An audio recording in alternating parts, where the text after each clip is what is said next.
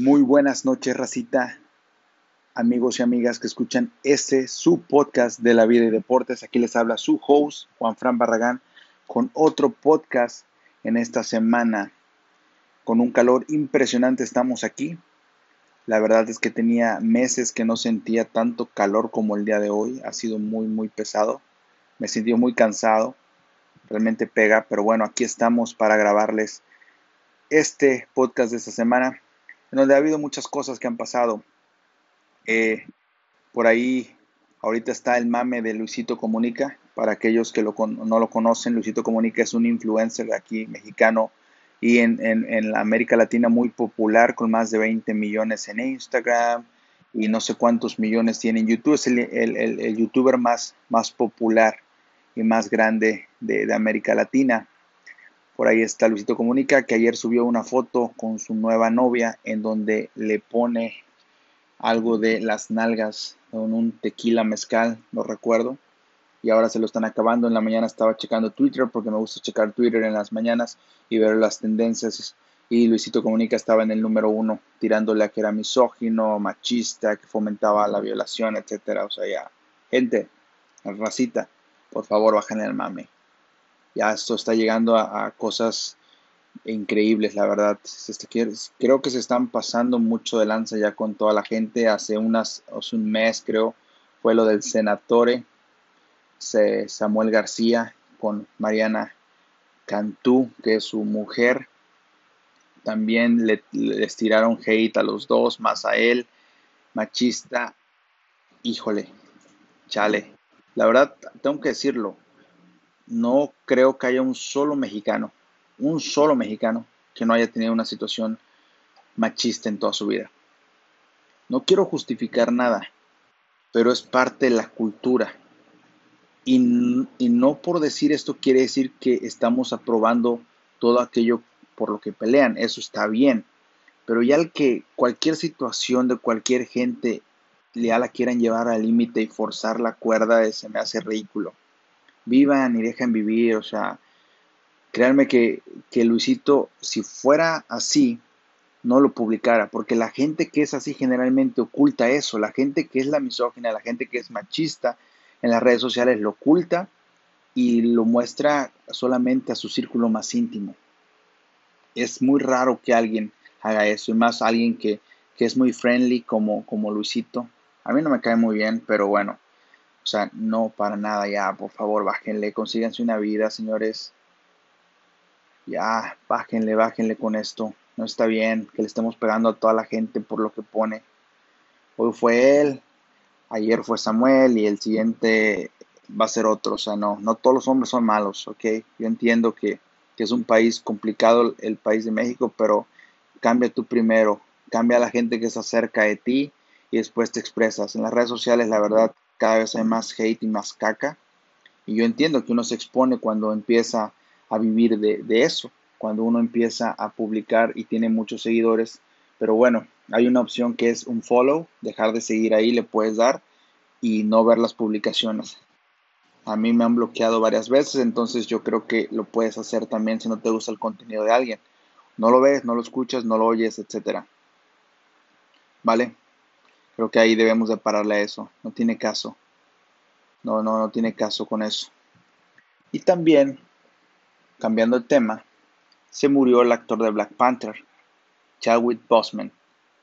Tuvo cuatro años cáncer de colon y así grabó la película de Black Panther, así grabó Civil War, así grabó Infinity War y grabó Endgame y todas las otras películas que hizo, aparte de las de Marvel increíble, ¿no? Así entrenaba y así buscaba, tenía su régimen de comidas para tener ese músculo mientras iba a quimios. Grababa 17 horas y después iba a quimios y descansaba un rato. Es un superhéroe de la vida real. La verdad lo que hizo este muchacho, bueno, murió de 42 años, bien vividos. Él escogió la manera de vivir, porque nadie elige la manera de morir, todos moriremos alguna vez pero puedes elegir cómo vivir. Él decidió vivir su vida plena y en una entrevista estaba viendo que le preguntaban que qué superpoder elegiría y él decía que él elegiría eh, congelar el tiempo, es lo que dijo. O sea, él estaba peleando esta batalla y sabía que el tiempo se le estaba acabando. El reloj estaba a punto de llegar y al final y él seguía sin embargo peleando.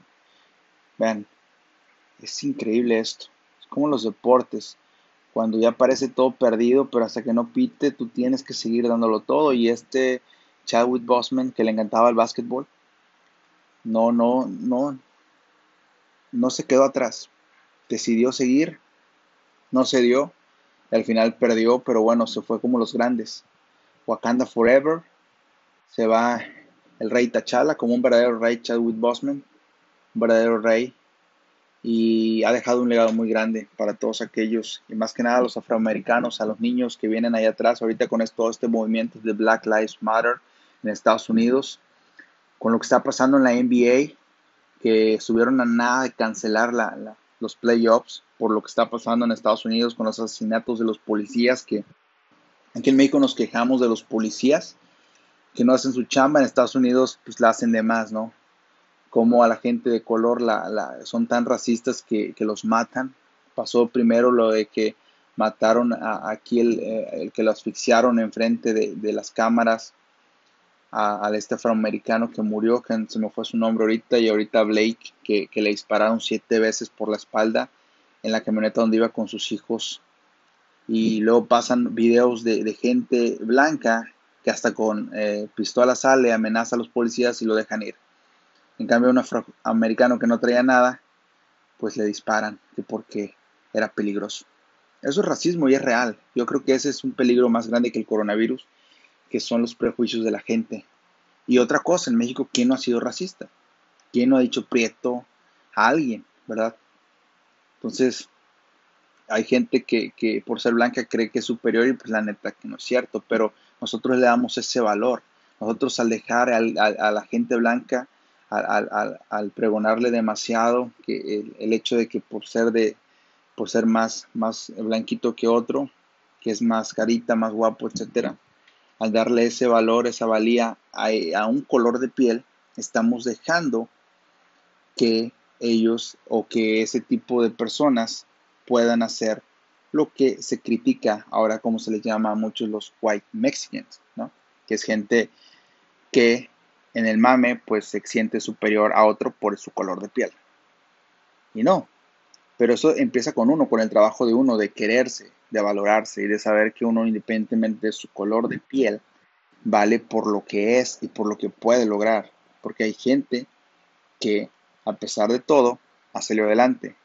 Ahí está la actriz eh, oaxaqueña, Yalitza Aparicio, que, vean, fue a dar a los Óscares y yo fui también, a veces, la verdad tengo que reconocerlo, es un chiste sobre ella y la ves y dices, o sea, pero esos son prejuicios que uno tiene que cambiar y que uno tiene que decidir cambiarlos. El hecho de que yo alguna vez haya hecho un chiste sobre ella y ahora ya esté rectificando, no quiere decir que esté mal, quiere decir que estoy bien, porque recuerden, todos podemos cambiar. Lo que ayer pensabas ya quedó ayer, ahora puedes mejorar y cambiar. Todos podemos evolucionar, no hay que limitarnos en ese aspecto. No le puedes echar en cara a alguien por algo que dijo hace un año, cuando ahora posiblemente piense diferente, porque es parte del cambio. Uno cambia primero y en base a eso uno puede ya pregonar el cambio con los demás. No querer que los demás piensen ya como uno, nada más porque sí. Empezamos con el círculo más íntimo, eso en cada aspecto de la vida. Entonces el racismo es muy peligroso hoy en día. El bullying, ¿verdad? Pero bueno, estos son algunos temas que están pasando ahorita en el mundo. No todo es COVID. En Estados Unidos la situación está muy, muy tensa, muy grave. Se vienen las elecciones con Donald Trump ahorita del 2020.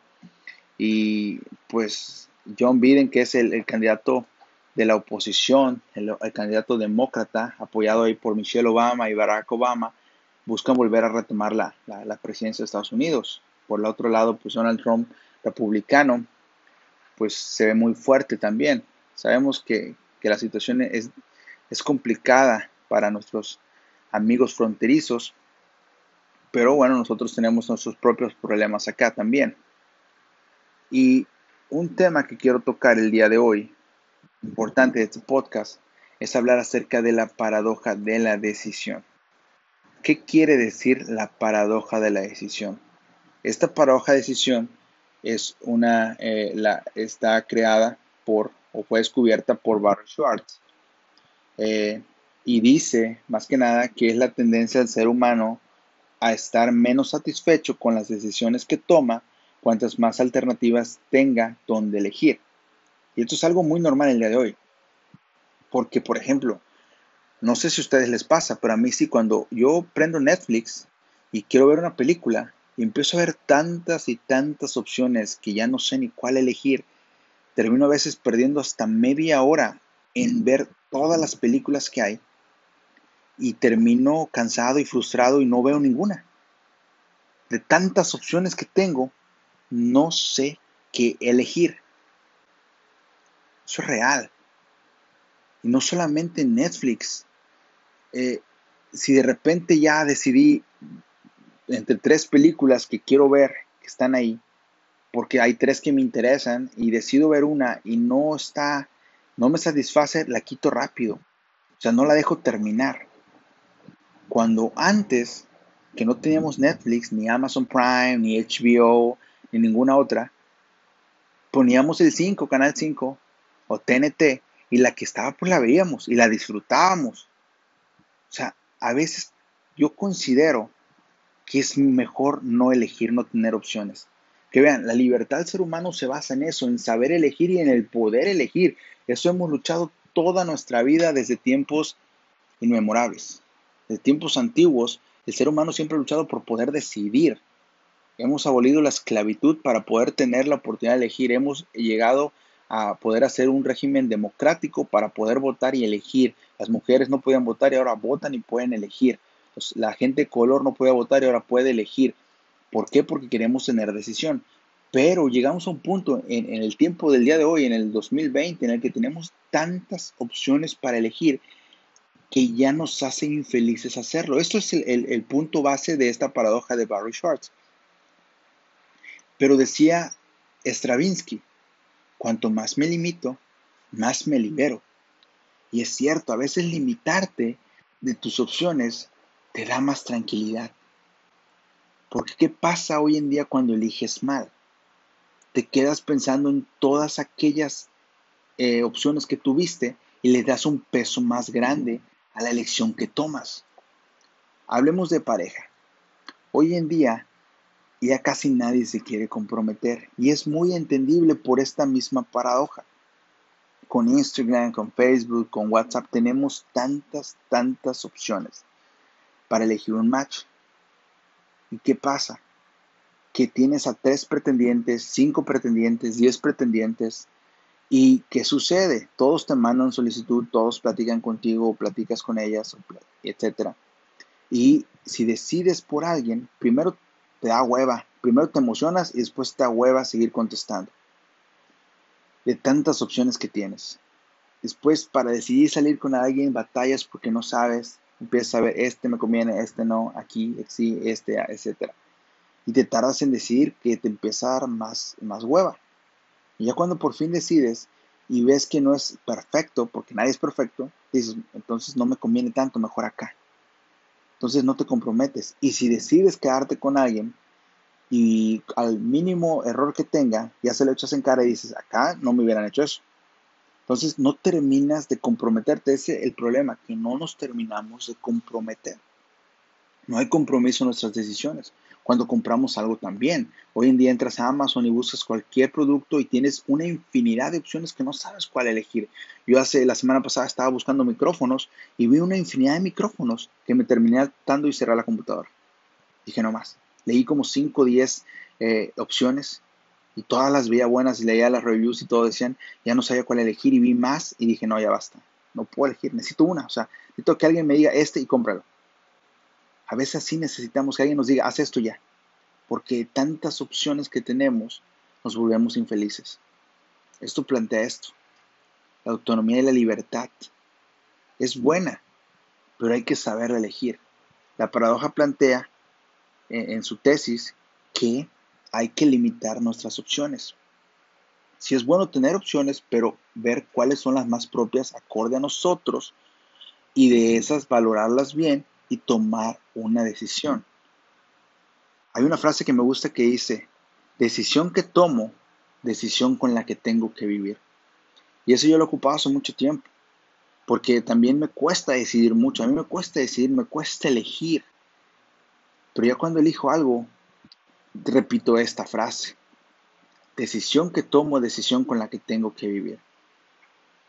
Entonces eso me libera un poco porque digo, bueno, cuando yo decidí, yo tenía toda la información suficiente para decidir lo que, para basar la decisión que hice.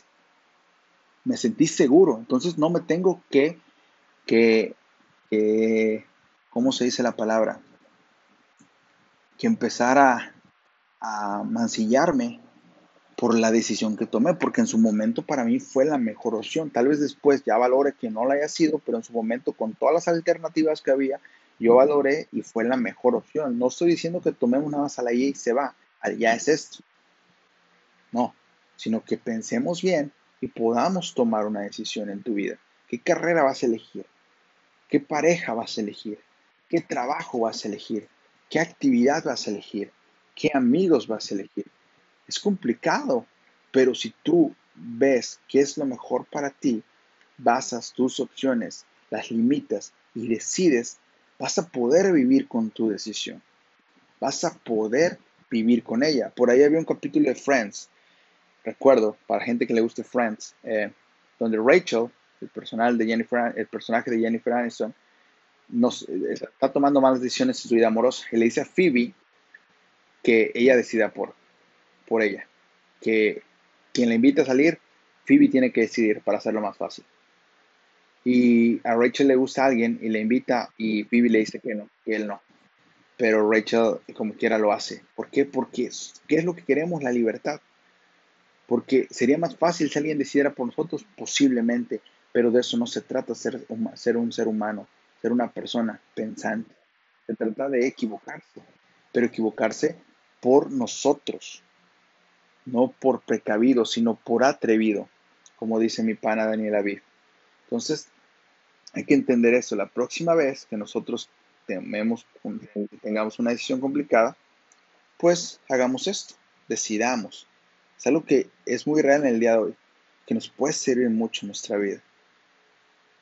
Bueno, creo que hablé de muchos temas el día de hoy, sí me, creo que va a ser el podcast más largo que haya hecho ahorita. Pero si llegaste hasta acá, gracias. Eh, compártelo si crees que a alguien le va a servir. Compártelo si te gustó. Quieres que más gente nos escuche y podamos hablar de todos los temas posibles que podamos hablar. ¿Vale? Un saludo para todos, racita, y que Dios me los bendiga mucho.